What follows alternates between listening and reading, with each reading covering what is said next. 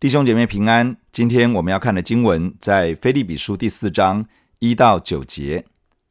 第一节，我所亲爱、所想念的弟兄们，你们就是我的喜乐，我的冠冕。我亲爱的弟兄，你们应当靠主站立得稳。在腓立比书第三章，保罗勉励教会要靠主喜乐，要防备一些倚靠肉体、倚靠自己的人所散布的教训和影响力。保罗用自己的生命故事来做说明，他原本就是一个倚靠着肉体来夸口的人，他也真的有很多可以拿来夸耀的。但是当他遇见耶稣之后，一切都改变了。保罗整个人生方向大转向，以认识主耶稣基督为至宝，并且竭力的追求要认识他。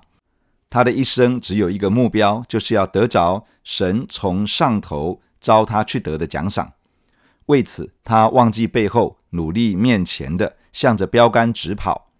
保罗勉励所有自以为成熟的人，都要像他这样，把人生的目标对准在属天的价值与属天的奖赏，过一个目标导向的标杆人生。保罗也提醒，有一些人行事为人，根本就是基督耶稣十字架的仇敌。神的儿女要懂得分辨。不要跟错榜样。神的百姓是天国的子民，要专心等候救主耶稣基督再来。当他再来的时候，要将复活荣耀的形体赏赐给每一个信靠跟随他到底的人。今天经文的开始，保罗称腓利比教会是我所亲爱、所想念的弟兄们，这表达出保罗对他们的爱，也可以看出他们彼此之间有深厚的情谊。他说：“你们就是我的喜乐，我的冠冕。你们应当靠主站立得稳。我的喜乐，这个表达出保罗以腓立比教会为荣。我的冠冕，冠冕指的是运动场上颁给得胜者的花冠。所以这里表达出腓立比教会若是靠主站立得稳，成为得胜的人，那么这就是保罗的得胜。作为一个领袖，要以自己所带领的羊群为荣。”假如你是一个父母，那么你的孩子就是你的羊；假如你是一个小组长，小组员就是你的羊群。也许你能够影响的范围没有到很多人，但是上帝把一些人交在你的手中，让你可以关心他们，可以影响他们，你也可以牧养他们。那么这就是你的羊群。圣经上告诉我们，作为一个领袖，要以自己所带领的羊群为荣。他们不一定很成熟。不一定很刚强，但是他们是上帝宝贵的儿女。我们牧养的目标是要帮助他们学会倚靠主站立得稳。羊群会面对个人生命的挣扎与软弱，会面对人生路上的困难与风浪，会面对大环境的压力，也会面对信仰的挑战，甚至是逼迫和患难。我们需要帮助他们学会自己与上帝建立关系，从神支取力量。倚靠圣灵的能力来做刚强的人。羊群的刚强是带领者的喜乐，羊群的得胜是带领者的冠冕。身为一个领袖，要竭力的帮助自己所带领的人刚强、得胜、成功。领袖与羊群不是处于一种竞争的关系，而是一种成全的关系。我们要竭力的成全上帝的百姓，使他们进入到神所命定的得胜。第二节。我劝友阿爹和寻都基要在主里同心，我也求你这真实同父一轭的，帮助这两个女人，因为他们在福音上曾与我一同劳苦，还有格利免，并其余和我一同做工的，他们的名字都在生命册上。友阿爹以及寻都基是两位在菲利比教会的姐妹，她们应该都是教会的领袖，是热心服侍主的同工。是有影响力的人，他们曾经与保罗一起面对传福音的挑战，一起付出了许多代价。但是这两个姐妹发生了意见不合的事情，而这样的事情连远在罗马的保罗都知道了。也许是因为以巴弗提带着礼物来寻找保罗的时候，把教会的情况也跟保罗说了。保罗劝两位姐妹同工要在主里面同心。就如腓立比书第二章所说的，要意念相同，爱心相同，有一样的心思，一样的意念。不要落到一种结党纷争之中，要看别人比自己强，比自己重要。不要单顾自己的事，也要顾到别人的益处等等。在主里面要同心，最重要的其实是以基督耶稣的心为心，效法基督谦卑顺服的态度，这样教会才能够进入到真正的合一与真正的同心之中。这里提到保罗求你这真实同父一轭的帮助这两个女人。真实同父一轭的这个人是谁？保罗没有明说。但是应该是一位曾经与保罗一起同心同工，甚至是一起受苦的人，而这个人现在正在腓立比教会，很可能也是腓立比教会领袖层当中的一员。保罗恳求这位同工出面劝解，帮助两位姐妹可以恢复关系，恢复同心。在腓立比教会当中，有好多位曾经与保罗一起服侍、一起打拼的童工。包括了有阿爹、循都基、格利勉等等。此外，还有许多这里没有具名的人。保罗说，这些人的名字都在生命册上，都是真真实实的上帝儿女。名字在生命册上的人，有本钱能够同心，也应该要彼此同心。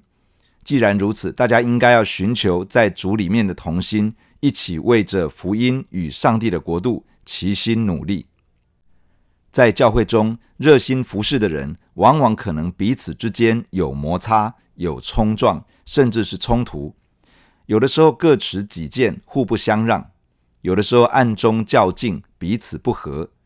热心服侍的人要记得，彼此都是在生命册上的人，是上帝的儿女，是神家中的人。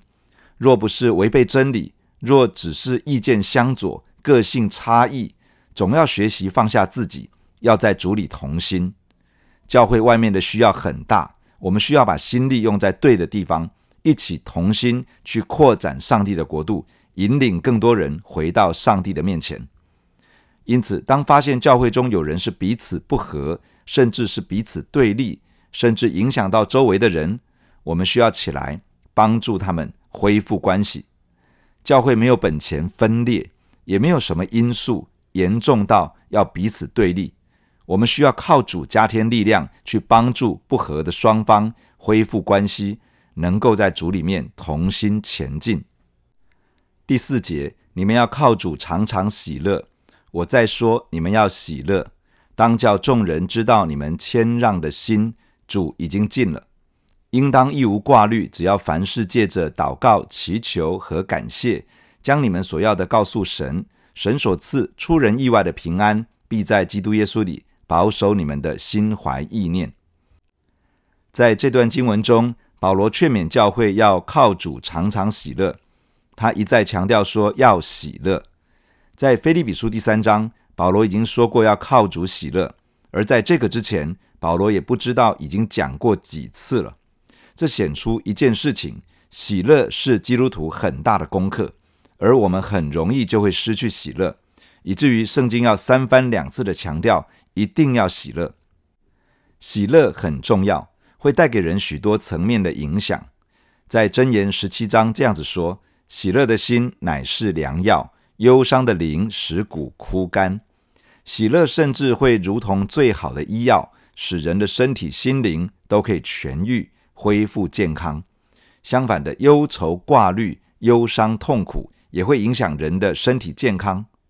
在尼希米记的第八章有一段话这样说：“因靠耶和华而得的喜乐是你们的力量，从神而来的喜乐让整个人恢复力量，可以迎接挑战。喜乐很重要，但是人很容易失去喜乐。圣经说要靠主常常喜乐，这意思是在主里常常喜乐，要在主里才有真正的喜乐，要保持与耶稣基督有正确的关系。”才能够保有从神而来的喜乐。那么具体来说，可以怎么做呢？第一个需要一个决定，我们要决定喜乐。保罗劝勉教会要靠主常常喜乐，而且他一而再、再而三的强调要喜乐。这个是要提醒神的儿女，要从心里做出一个决定，要脱去那种不喜乐的光景，要成为一个喜乐的人。喜乐其实是一种选择，当我选择让问题或者是任何的人事物来决定我的情绪时，我就容易失去喜乐。当我决定不论我的感觉感受是什么，我都要保守自己在基督里面时，我就容易恢复喜乐。要活在喜乐中，首先需要做出一个决定，就是我要喜乐，我要倚靠主喜乐，我不要让任何的人事物来夺走我的喜乐。我要学习保持与主的连结，常常来到最喜乐的上帝那里，让他帮助我成为一个喜乐的人。第二，要保持一颗谦让的心。谦让的意思是温和、宽容，愿意饶恕，不求自己的满足，忍受不好的环境以及不好的对待，不坚持自己的权益等等。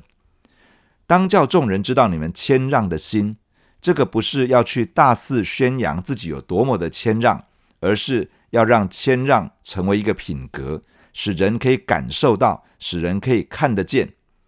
为什么要谦让呢？又为什么能够谦让呢？因为主已经近了，这意思是主耶稣再来的日子近了。当主耶稣再来，我需要在他的面前交账，所以最重要的事情是我能不能在他的面前站立得住。世界上的一切其实没有什么好争的。当主耶稣再来时，他会按着个人所行的，有完全公义的审判。我又何必在短暂的今生耗费力气去你争我夺呢？无法谦让，常常让人失去了喜乐。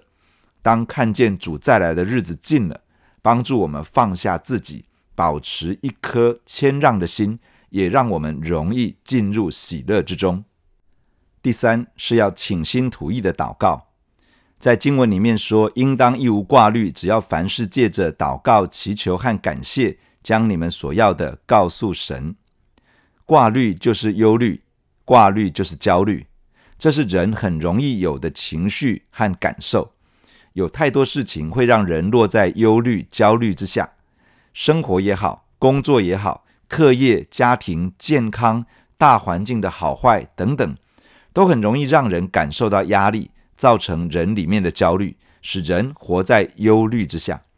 人与人之间互动的那种紧张关系，别人对我的看法、评价，自己的表现够不够好，自己是不是会被接纳和喜爱等等，这些也很容易成为在人内心焦虑和忧虑的来源。对于未来的不确定感，对于无法掌握的人事物。对于超出自己能力范围的事情等等，也常常让人陷入在焦虑之中。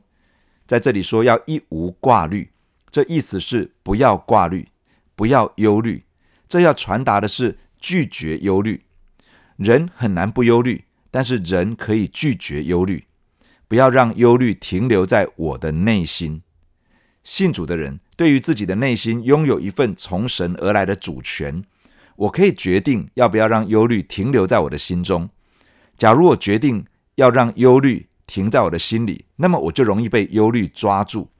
假如我决定忧虑不可以停留在我的心里，那么接下来就是要凡事借着祷告、祈求和感谢，把所要的告诉上帝。这个意思是在每一件事情上，带着一颗感谢上帝的心，向他祷告，向他祈求。并且把心中的一切倾倒在上帝的面前，没有保留，没有客气，把忧虑的感受告诉上帝，把忧虑的事情交托给上帝，把你心中所想要的来陈明在上帝的面前，让整颗心向着主敞开，倾心吐意的祷告。当我们这样做时，神所赐出人意外的平安，必在基督耶稣里保守你们的心怀意念。出人意外的平安，意思是超越人所能理解的平安。人所能理解的平安，是因为排除掉让人不安的因素，包括了人或者是事物。但是神所要赏赐的平安，是有一位赏赐平安的主亲自与我们同在。赐平安的主与我们同在，会胜过所有让人不安的因素。这个就是在基督耶稣里面的平安。这份平安是带着能力的。能够保守人的内心脱离焦虑烦躁，胜过忧虑，活在平安之中。这是许多神的儿女的经历。我们在这个世界上会面对许多令人忧虑的事情和处境，但是当我们来到神的面前，学习倚靠主，学习谦让，学习倾心吐意的祷告，常常会经历到一股平安，带着属天的能力，平息掉我们里面原本不安的感受，使我们进入安息。当平安临到，人的心就能够恢复喜乐，可以重新得力。第八节。我还有未尽的话，凡是真实的、可敬的、公义的、清洁的、可爱的、有美名的，若有什么德性，若有什么称赞，这些事你们都要思念。你们在我身上所学习的、所领受的、所听见的、所看见的，这些事你们都要去行。赐平安的神就必与你们同在。在这里，保罗提醒要留意所思想的内容。要思想那些真实的、可敬的、公益的、清洁的、可爱的、有美名的；要思想那些德性可称赞的事情，在人的身上去寻找这些东西，在所面对的事情上去发掘这些东西。我们在现实生活的需要与压力之中，在人际互动的复杂当中，很容易就可以找到很多让人的心烦闷，或者是让人生气的事情。我们的专注力很容易放在那些不好的、不理想的事情上，很容易就有批评的话语出来。这些都足以使我们的内心失去平安、失去喜乐。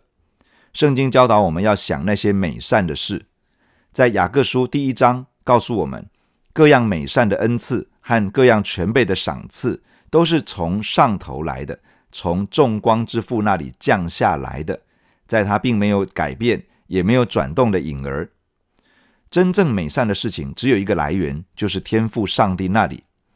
当我们操练，让自己的注意力更多去发掘那些出于上帝的美善，我们的心会更容易感受到神的同在，会更容易看到上帝的工作。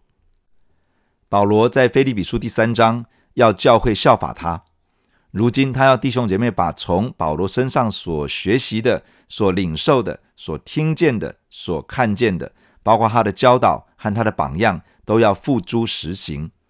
保罗是一个被圣灵充满的人，是一个活在神同在当中的人。他要弟兄姐妹效法他，照着他效法基督的，照着他跟随耶稣的，去实践在自己的生活和侍奉当中。当这样去做，赐平安的神必定会同在，将平安赏赐在每一天的生活当中。保罗所教导的、所示范的，是照着圣经的真理，是照着圣灵的启示与带领。所以，他要教会跟随的，其实不是他自己，而是他所传讲的、所遵行的真理。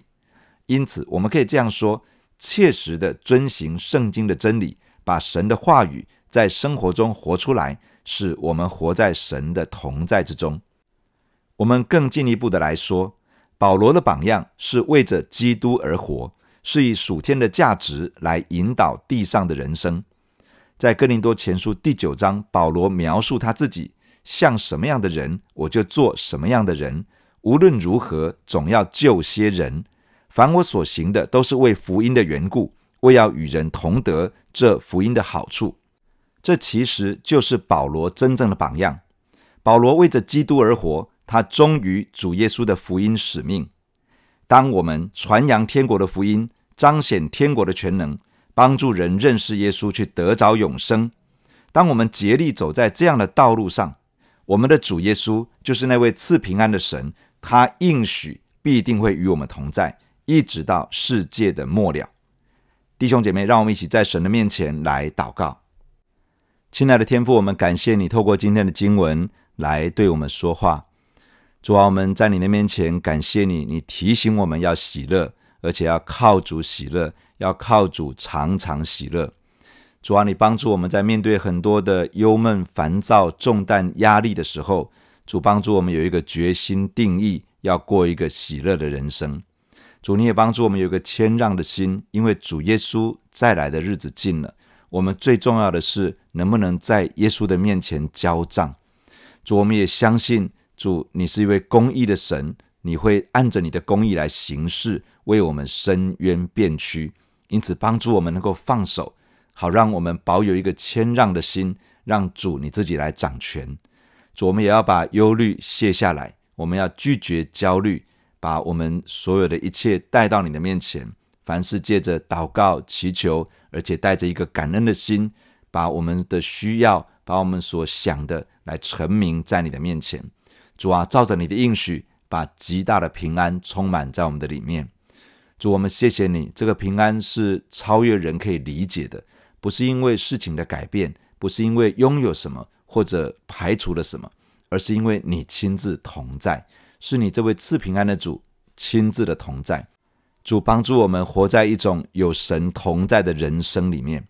亲爱的主啊，保罗的榜样是为着福音而活。主帮助我们也能够这样的学习，为着福音而活，在我们的一生当中传扬天国的福音，彰显天国的全能。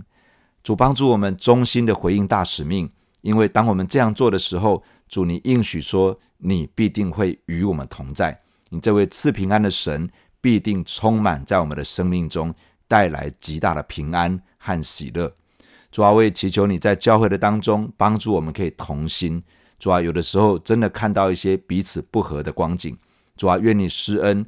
主啊，神的儿女同在生命册上有份，因此帮助我们。主，让我们既然有新的生命在我们的里面，也能够依靠着主，建立一种同心合意的关系，可以同心合意的兴旺福音。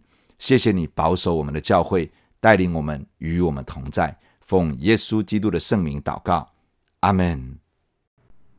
假如你喜欢我们的分享，欢迎订阅并关注这个频道。假如你从今天的分享中得到帮助，欢迎你分享给更多的人。愿上帝赐福给你，阿门。